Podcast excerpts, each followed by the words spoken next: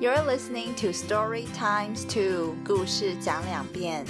Here, the stories will be read in both English and Mandarin. Hello, 我是安妮，在这里我会把同一个故事用英文和中文各念一遍. Today, I'll be reading Little Pip and the Rainbow Wish. 今天要念的故事是 小皮皮和他的彩虹愿望。Little Pip and the Rainbow Wish by Elizabeth Baguley and Caroline Pedler. It is raining on the meadow. Three little mice were there Pip, Milly, and Spike. Hidden away, small and wet, Pip huddled beneath a hedge. While out in the open, Milly and Spike played puddle splashing and dodged the raindrop. 草原上正下着雨，有三只小老鼠，皮皮、米莉和史派克在外面玩。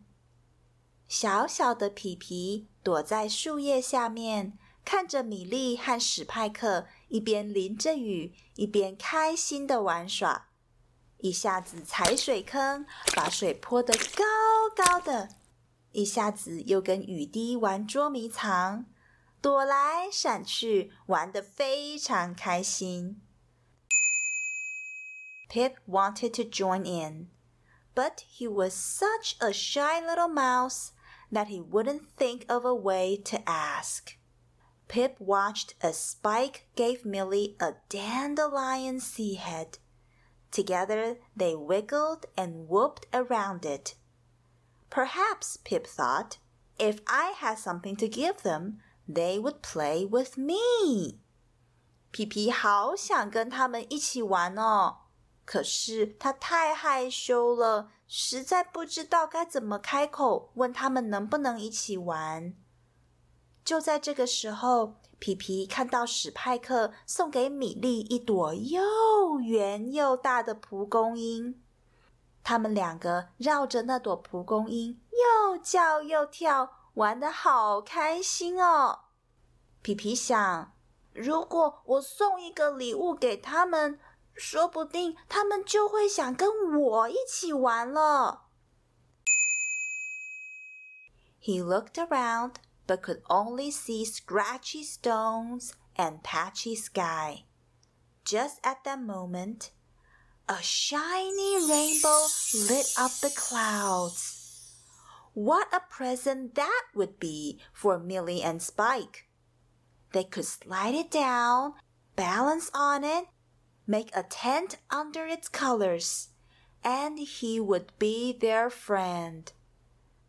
但是他左看看，右看看，看来看去，只有看到粗糙的石头和有着不同颜色的天空。就在这个时候，一道闪着光芒的彩虹出现了，照亮了周围的云朵。皮皮想，如果把这道彩虹当做礼物送给米莉和史派克，那该有多棒啊！他们可以把彩虹当作是溜滑梯，从上面滑下来，或是当成平衡木，在上面走来走去，又或者可以沿着彩虹下面搭一座帐篷。哇，真是太好玩了！这样，皮皮一定就可以跟他们做朋友了。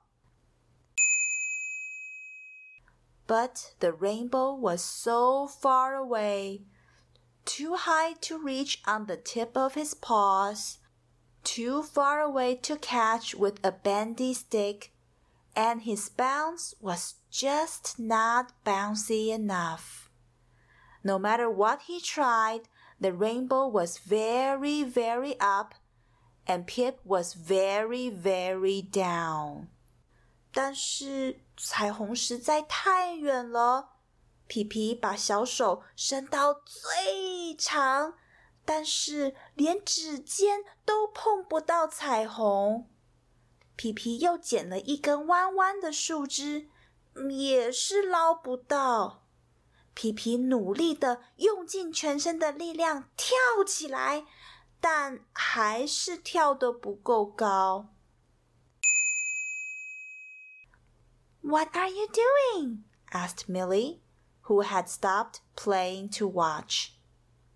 Pip's tail blushed to its very tip. I wanted to catch the, uh, um, the rainbow, said Spike. That's brilliant. We'll help. 米莉和史派克看到皮皮忙得满身大汗，都停下来看他。米莉问：“你在做什么啊？”皮皮害羞的整条尾巴都红了。他说：“我想要抓抓。”史派克说：“抓彩虹吗？”哇，好棒哦！我们也来帮忙。Spike clambered onto Milly's shoulders. Come on, Pip, he called. We need you too. And he swung Pip right to the top of the mouse tower. The tower was sky high. But then Pip began to wobble and the tower began to sway. And they all fell into a jumbly mouse heap. 史派克爬上米莉的肩膀，对皮皮说：“上来吧，皮皮，我们也需要你帮忙。”接着，他就把皮皮甩到老鼠叠罗汉的最上层。他们三个叠起来的高塔真的好高好高，快要碰到天空了，但就在这个时候，